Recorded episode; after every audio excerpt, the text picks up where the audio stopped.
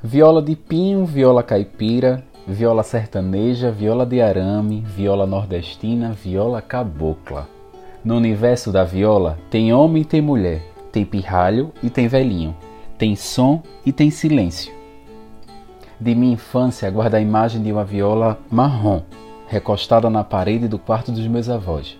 Me lembro de ir à casa da vizinha de noitinha ouvir homens e mulheres tocarem viola. Paredes verdes, violas diversas, a mesa do centro regada de cachaça e comida. E muita, muita risada. Se falava de tudo ali, desde o artista do momento ao movimento político que aquele grupo tomaria nos próximos anos. Os dedos corriam pelas cordas sem nem parar de tocar. A voz arranhava e rasgava o ar como uma faca molada.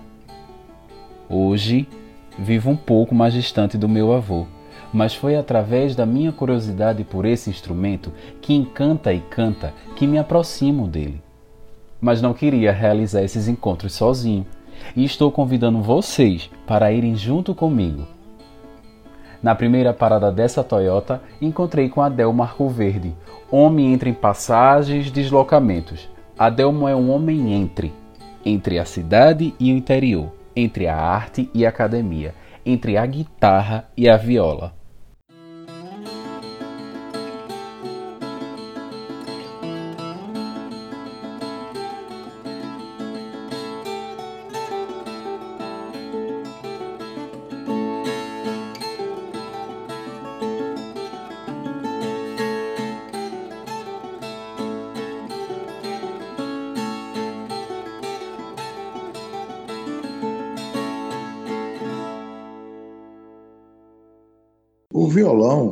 Conservatório já era tido como um instrumento normal, porque tinha a área do violão erudito, é bem é, caracterizada, né? tem os métodos de violão erudito, como Henrique Pinto, por exemplo, e tem a questão do violão popular. O violão popular, muitos colegas meus davam aula, como eu, eu dei aula de violão também, é, na área bossa nova, na área da, do, da música popular brasileira na época a escola, a gente usava como, como exemplo a, a bossa nova, o samba, alguma coisa da, da escola erudita para o aluno aprender a ler as notas na partitura para o violão, mas a, a viola tinha dois problemas.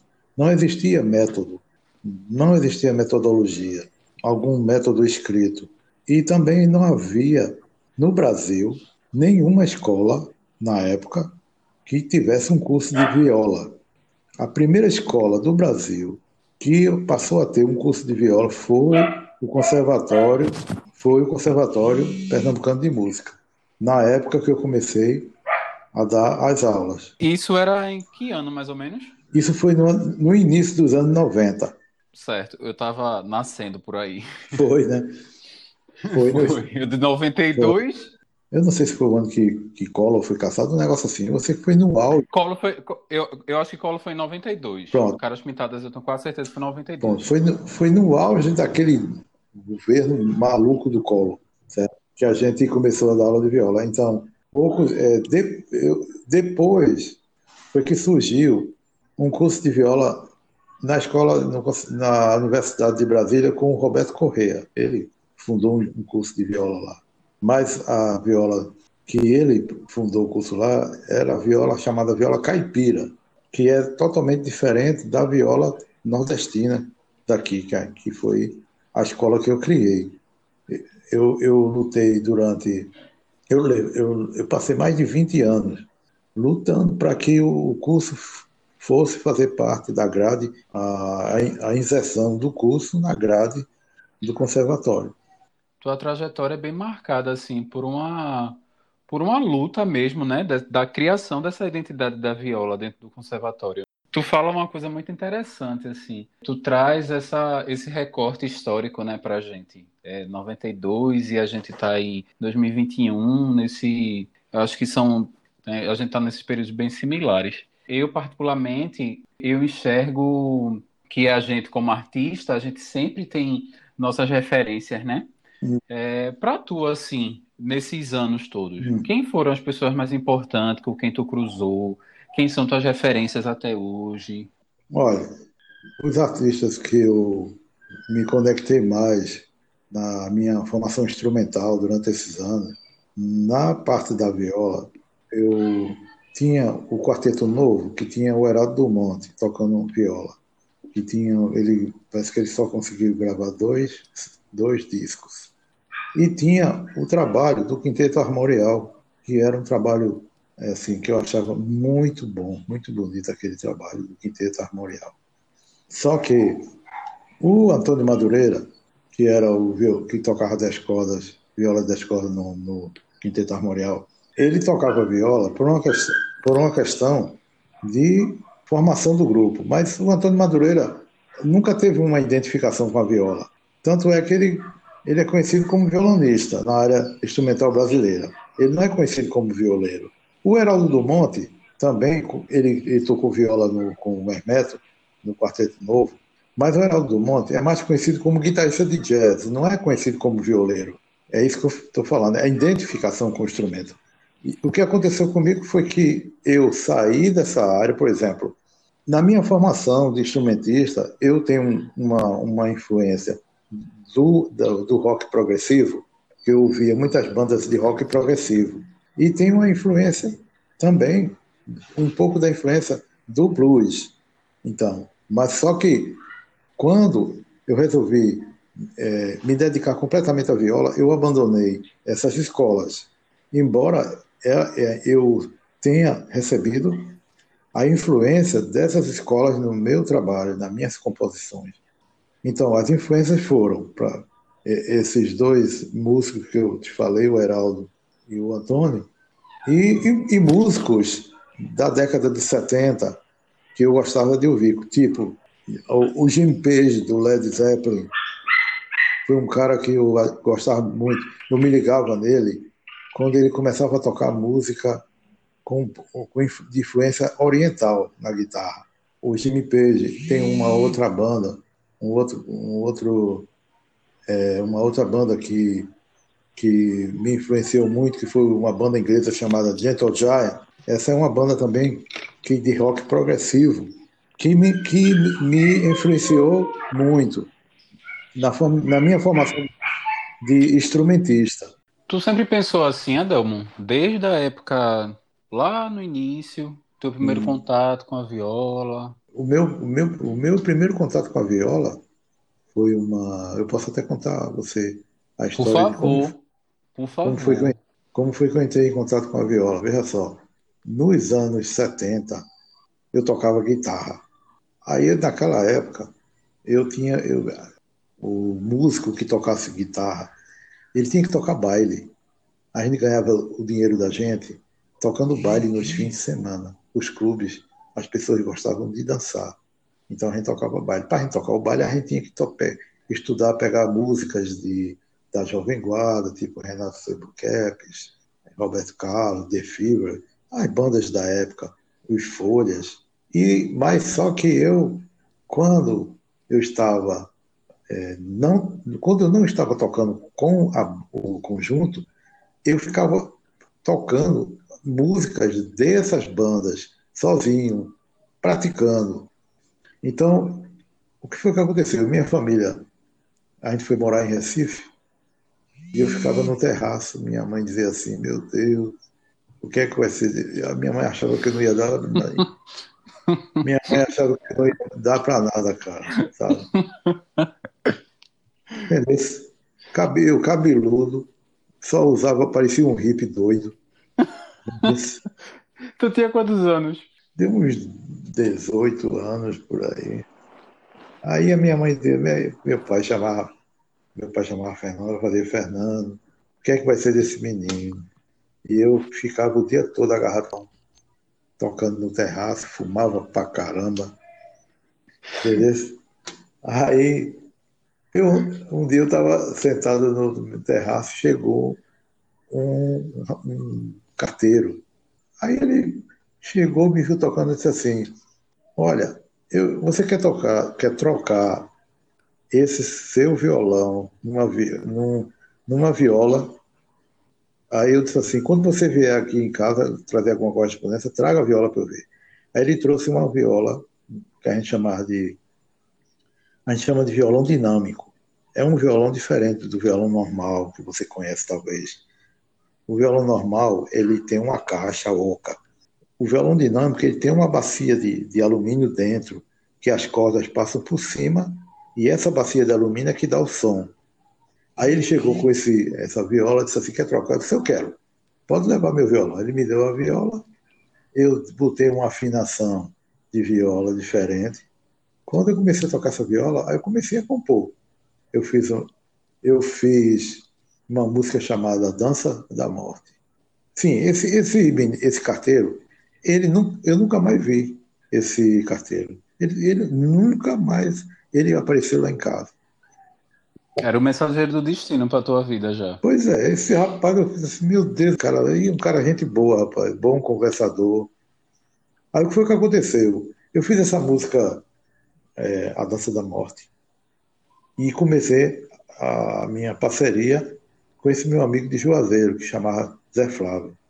Zé Flávio fez assim, a gente compunhamos juntos, a gente teve uma parceria muito, que durou muito tempo. Quando foi um dia, ele chegou para mim e disse assim: Olha, Adão, tua música foi classificada para a final. Eu disse: Que música? Ele disse: A Dança da Morte. Eu disse: eu pedi, e, eu, e tu me pediste para escrever a música. Mas, Adelmo, eu escrevi, deu tudo certo. E eu escrevi também. Tinha uma música minha e dele que chamava A Espada Encantada do Reino Colonial. Ele escreveu também, entendeu? Aí a gente foi tocar e a gente ganhou os dois prêmios. A gente ganhou dois prêmios nesse festival. Certo? Esse festival era aqui em Recife? Foi promovido pela Fundarp na época, em 1982. Aí, Como era o nome desse festival? Era, é, foi, era Pernambuco Música Hoje. Era o nome do festival. E tu, tu sempre morou aqui em Recife? Não, eu, eu morava no interior. Eu morei muito tempo no interior. Fui criada no interior. Aqui, que eu voltei a morar aqui em Nazaré da Mata. Sim. Certo? Aí quando a gente quando a gente ganhou esse prêmio, a gente recebeu uma grana, né? Que a gente nunca tinha recebido uma grana igual aquela. Hoje seria em torno de 50 mil. Foi um prêmio muito bom. Oxe. Foi.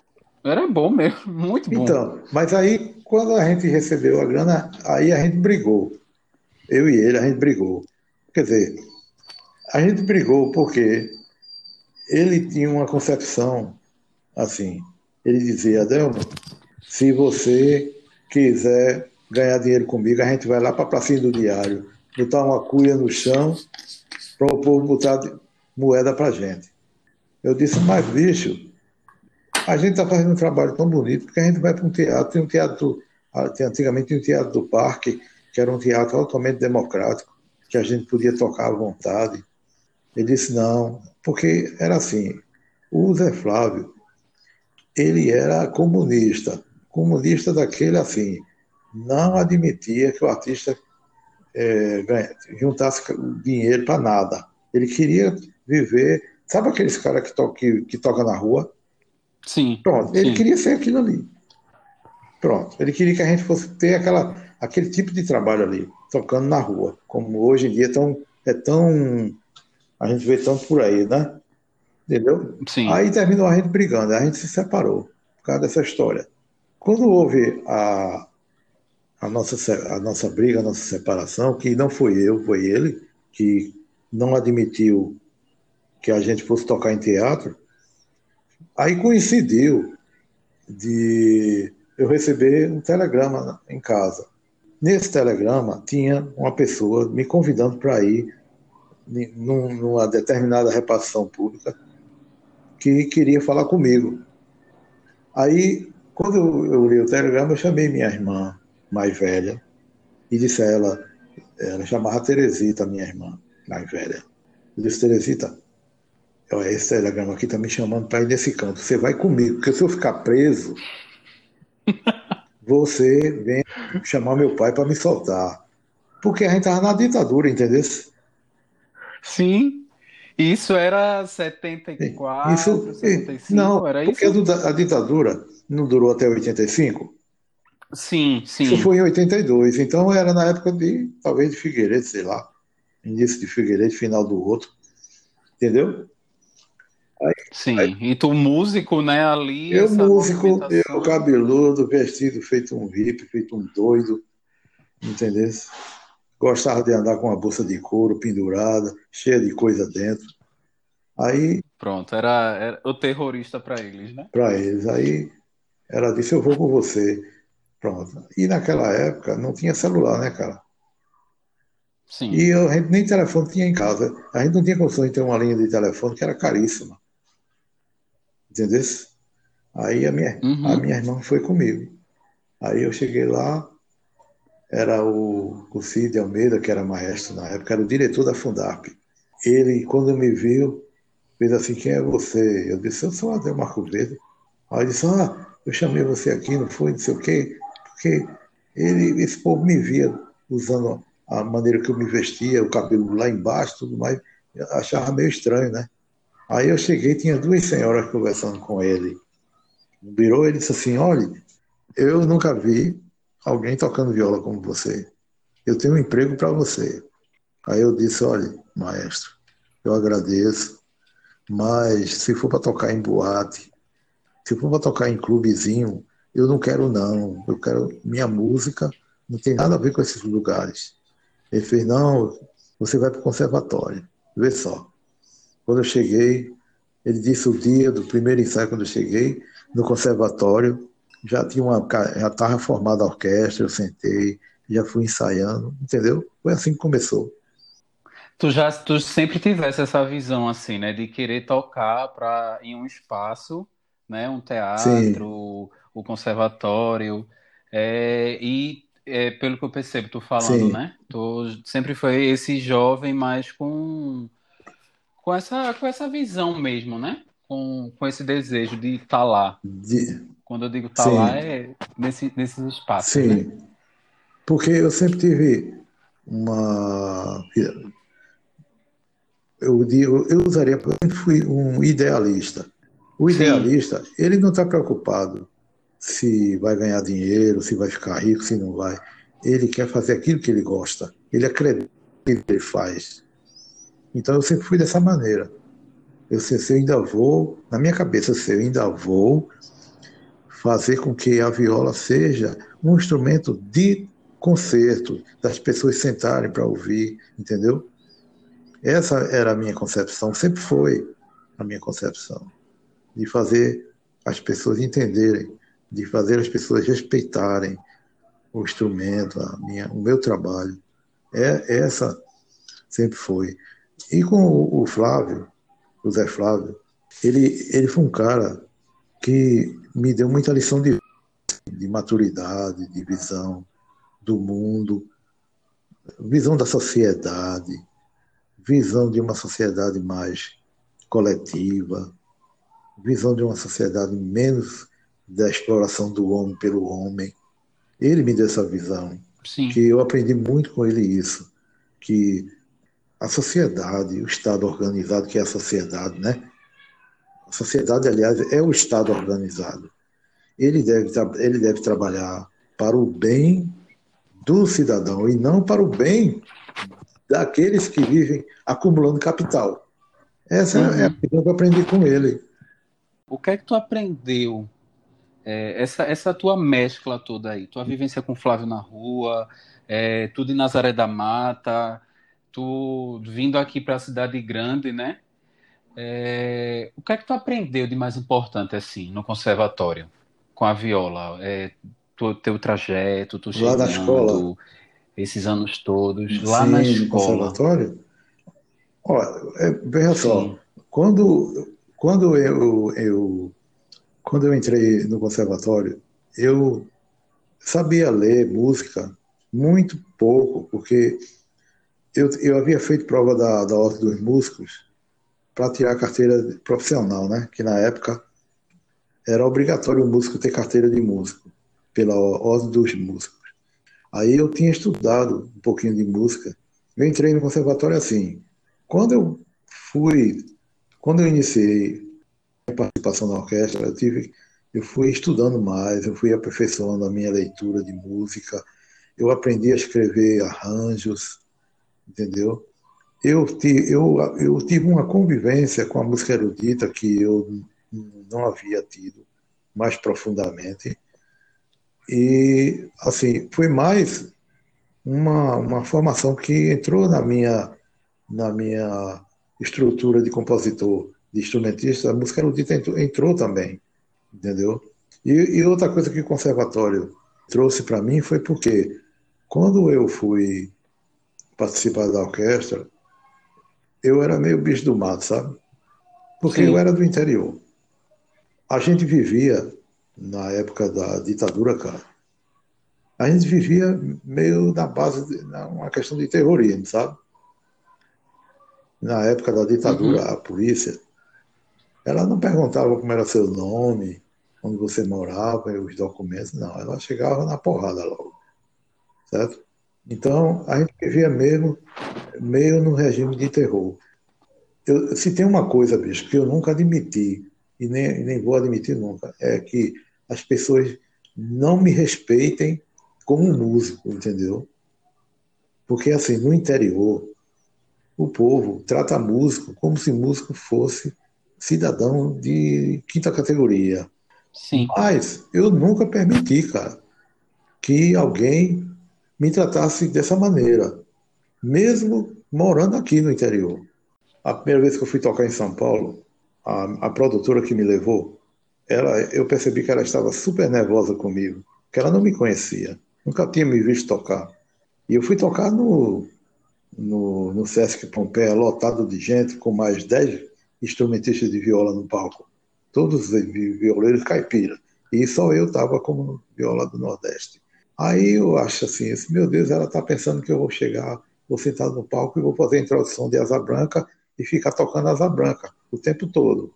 Só que quando eu comecei a tocar, eu toquei 40 minutos. Quando eu terminei de tocar a última música, a plateia não queria que eu saísse do, do palco. Eles ficaram chocados com o que eu viram. A produtora ficou muito emocionada com, com o que ela ouviu. Por quê? Por causa dessa, dessa maneira de tocar o instrumento que eu mesclei a raiz da nossa música, que é riquíssima, que é inconfundível, tá certo? Onde quer que a gente toque a música nordestina, é inconfundível. Não tem música igual à nossa. E eu, quando eu misturei essa música nordestina com essas influências progressivas, porque rock progressivo para mim não é só um estilo, não, é uma mentalidade. Mentalidade de você procurar novas fronteiras para o que você está fazendo, buscar novos rumos, novas fronteiras. É isso que o rock progressivo faz. Não é jazz nem é blues. É rock progressivo. Quais são os novos violeiros e violeiras dessa, dessa nova geração é. É, que tu destacaria? Eu, eu, ah, teve, por exemplo, o Eduardo Buarque foi o primeiro aluno meu de viola. Ele realmente ele passou um bom tempo comigo. Inclusive, ele viajou comigo para tocar. É, o Rodrigo Veras, que hoje é luthier de viola, também foi um bom aluno. O Igor, Igor também é um menino que estudou viola comigo.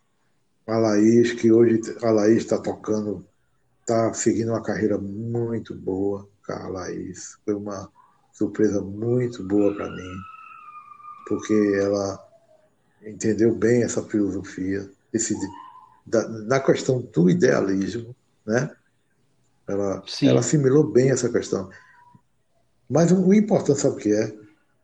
O importante é, a, é o aluno que passou por mim ele passou a olhar mais para o lado espiritual dele, entendeu? Então tu tá me dizendo que nessa tua ideologia com a viola, é, assim, o que eu tô aprendendo contigo hoje, na verdade, né? Sim. A viola, além da gente acessar questões históricas da gente, né, dos povos que atravessam a gente, é, é, um, é uma porta para a gente acessar o nosso lado espiritual também. Também. Eu, eu acho muito bonito quando tu fala isso, assim, Sim. porque eu acho que transcende é, algo que tu falou lá no início também, Sim. que a música ela é, é isso que transcende, né? Sim. E aí eu fico me questionando se essa nova geração, Sim. essa geração agora, Sim. 2021, tu já tu sente que, que se perdeu um pouco o interesse pela viola? Eu, eu, eu vejo assim, cara, que é, essa geração século XXI é uma geração que se preocupa muito com as coisas, as coisas aparentes, sabe? Uhum, sim. Se preocupa demais com essas coisas aparentes, com, se preocupa demais com a questão do modismo, entendeu? Se não, é, vamos voltar para a palavra idealismo, entendeu? Não, não tem essa questão do idealismo. E outra coisa que eu acho, essa geração do século XXI, ela está misturando muito mística, idealismo com ideologia, entendeu? Entendi. Não é, não é uma questão de ideologia. Não é. É uma questão espiritual. É uma questão de idealismo da pessoa. Olha, vou contar uma para você. Na época que eu estava na banda Pai Corda, chegou um, um rapaz magrinho, com um tenor usado, me apresentou ele. Aí disseram assim, Adão, a gente quer te apresentar um menino que está começando agora a tocar, e eu queria que tu conhecesse esse. Quem é esse? Vem cá, Spock. Aí me apresentaram, era Spock, cara. nada mais, nada menos. Né? Somente. Não vim um instrumento usado, velho, mas ele estava conversando, né? Quando, nessa noite, quando ele, fez, ele foi fazer parte da a gente tinha um grupo de metais na orquestra que tocava com a gente, era ele, coloral de trompete, certo? certo. E, o, e o trombone era Flávio. Flávio está aposentado agora. E o coloral parece que não toca mais. Eu cheguei para o Spock, teve uma noite, quando a gente terminou de tocar, eu disse, olha, olha, cara, quando você for tocar, toque com seu espírito, com sua alma. Não é questão de técnica não, cara. É questão de alma, de você botar alma né, no que você está fazendo. Eu disse para ele. A gente conversou um bocado, sabe? Ele estava começando na época. Aí vem o que acontece. No, no, ano de 2000, agora no ano de 2013, por aí, nós fomos tocar com ele no Teatro Santa Isabel, bicho. Ele já estava. Já era o já era o né? Que a gente Foi. conhece, né? Aí a gente tocando com ele, aí teve uma hora que ele parou de tocar, parou de tocar e disse assim: Eu queria falar uma coisa para vocês. Tem um cara aqui na orquestra que, que eu, hoje o que eu faço, eu devo muito a esse cara, porque ele lá no passado ele me deu um conselho e hoje eu faço, eu sou o que eu sou, o carro do conselho desse cara. Aí me chamou, cara, vem cá. Aí me contou a mesma história que eu estou lhe falando, ele contou para o público na hora, né? Entendeu? Vê só. E tudo se debulhou em lágrimas. Ah, rapaz, eu fiquei todo arrepiado. Oh, rapaz. Adelmo, é muito bonito assim como tu fala, porque é, tu relatando, eu tá enxergo que tu, que tu alcançou o lugar que tu sempre quis. Sim. Tu, to, tu chegou no Conservatório Pernambucano de Música, Sim. tu conquistou os, os festivais, Foi. tu tocou no Santa Isabel, Toquei. tu tocou no Teatro do Parque, tu viajou. Viajei. Velho, é, é muito bonito assim. E eu percebo, Sim.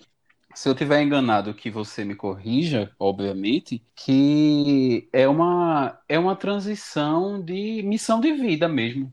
É, né, cara? Tua, a, a, tua viola eu enxergo como tua, tua visão, tua missão de vida, sabe? É, tu, tu consegue passar para as pessoas o ensinamento da viola. Tu tem um. Eu percebo que tu tem um respeito muito grande por essa nova geração. Sim. É, porque, porque os estilos vão se mesclando, né? Ah. Um, um, dia, um dia tu já foi uma nova geração. Sim, claro. Né? Claro. E aí eu te pergunto, a geração de hoje tu sente uma já uma, uma interferência, né? Essa, essa responsabilidade de, nossa, eu, eu tenho como referência a Delmo, de Arco. Verde, né? Tem, tem, sim. Você, você tira por ele, né?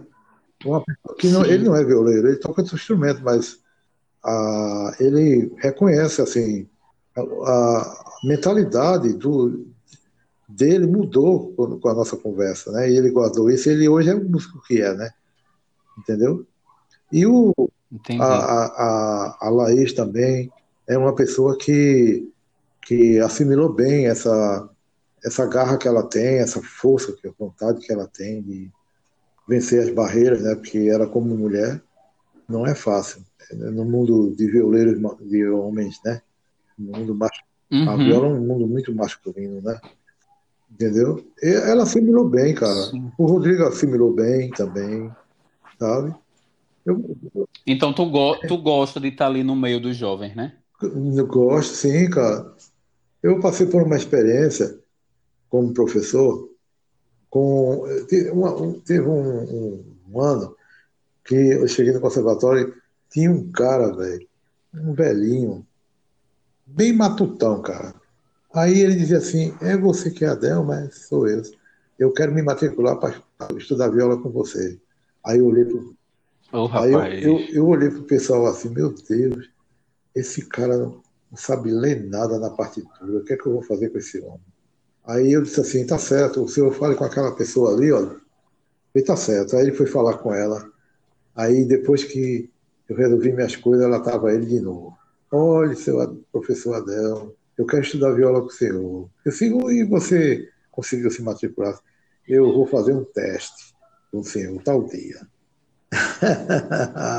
Aí ele chegou, meu Deus, com a violinha dele, começou a tocar e eu disse assim, muito bem, está aprovado. Eu, eu, nem fiz o teste, está aprovado. Ele ficou contente. Eita, vou estudar com o senhor, Cidadão. Que coisa boa. Aí disse, qual é o dia? Aí eu, vamos combinar o dia. Aí tinha um dia lá, ele chegou. Aí ele fazia, eu tentei de tudo, rapaz. Ele, porque assim, cada aluno tem uma maneira de, de você fazer ele assimilar o material. Nenhum aluno é igual ao outro. Cada um tem uma maneira de você passar o conhecimento para ele do instrumento. Tem uma maneira dele assimilar o, o, estudo. Aí eu disse assim, meu Deus, como é que eu vou descobrir? Como é que eu vou dar aula para esse velho, rapaz, para esse homem? Ele, ele, dizia assim, eu moro, eu moro sozinho no sítio, professor. Minha mulher me deixou, eu comprei um sítio para mim, me enfiei lá dentro do sítio, e eu vivo dentro desse sítio. Eu, eu saio, eu viajo três horas para chegar aqui, para estudar viola que eu moro nesse sítio. E eu deixei ele falar, né, que eu precisava ver o ponto que eu estava procurando para fazer a coisa, ele assimilar, né? Ele, é assim, Sim. aí eu ficava ouvindo. Aí ele disse assim, olha, eu moro no meu sítio, mas de domingo tem uma igrejinha lá dos batistas lá, dos, dos meus irmãos batistas, que eu gosto de assistir o culto. Eu gosto muito de cantar os hinos do Batista. Aí eu disse assim: Tu gosta de cantar os hinos? Gosta. Traga o, o inário. Ele trouxe na outra semana. Aí eu peguei, comecei a, a ensinar ele a tocar os hinos na viola. Rapaz, esse camarada começou a deslanchar, a tocar tudo que é hino na viola. Ele ficou tão contente. Mas, professor Adão, que coisa maravilhosa, eu vou tocar. Essa, essa, esse domingo eu vou tocar viola na igreja. Aí eles, outra semana, ele chegou, toquei o hino tal na igreja com a viola, os irmãos ficaram, foi contente. Aí ele. tu, tu, fizesse, tu fizesse o movimento inverso, né? Tu, ao invés de ele se adaptar à tua metodologia, tu foi se adaptando à metodologia. Foi, cara. Aí ele. Quando o curso só durava dois anos, sabe? Porque era um curso de. chamava de. É, como era o nome do curso? Era, era de extensão curso de extensão. Aí quando foi dois anos, quando fez dois anos, aí me entregaram um papel para ele assinar, né? Aí eu disse assim, olha, eu tô com esse papel aqui para você assinar. Aí ele disse, que papel é esse, professor? Eu disse, olha, infelizmente, já faz dois anos que você está aqui comigo, a escola disse para você parar. Você não vai poder mais continuar comigo, o curso dura dois anos. Mas, rapaz, ele ficou tão chateado com a escola. Ô, oh, rapaz. Mas, ele se formou? Não, chegou não formar, ele ficou... Curso? só tocando os hinos, na, na viola, ele tocava tão bem. Aí ele me lançou, ele começou a, a, Eu consegui fazer ele entender o sentido místico da viola usando os hinos, entendeu? Porque quando ele bate, quando, toca, quando bate na viola, ela tem um som característico dela que chama. Aí foi assim que eu consegui E o último aluno que eu tive era cego. Foi muito interessante também. Foi muito bom. Gostei, viu? Tu, tu já deu aula na universidade? Não, eu, eu fui convidado algumas vezes para tocar, né? Teve um, aqui na Universidade certo. de Recife, na Universidade Federal, uma vez me convidaram, uma semana de, falando sobre o Nordeste, cultura do Nordeste. Aí eu fui convidado para tocar numa sala. A professora, não, eu não sei, não me lembro quem foi que me indicou para ela. Aí eu, eu, ela me convidou para falar sobre a viola, sobre a cultura do Nordeste, essa, essa, essa área do cultura musical nordestina, né? Aí ela pediu para tocar uma, uma música na viola, entendeu? Aí eu fui tocar uma, fui tocar uma música minha que se chama Lamparinas da Noite. Essa música eu fiz. Você está lembrado daquele Zé Flávio, meu, meu parceiro antigo?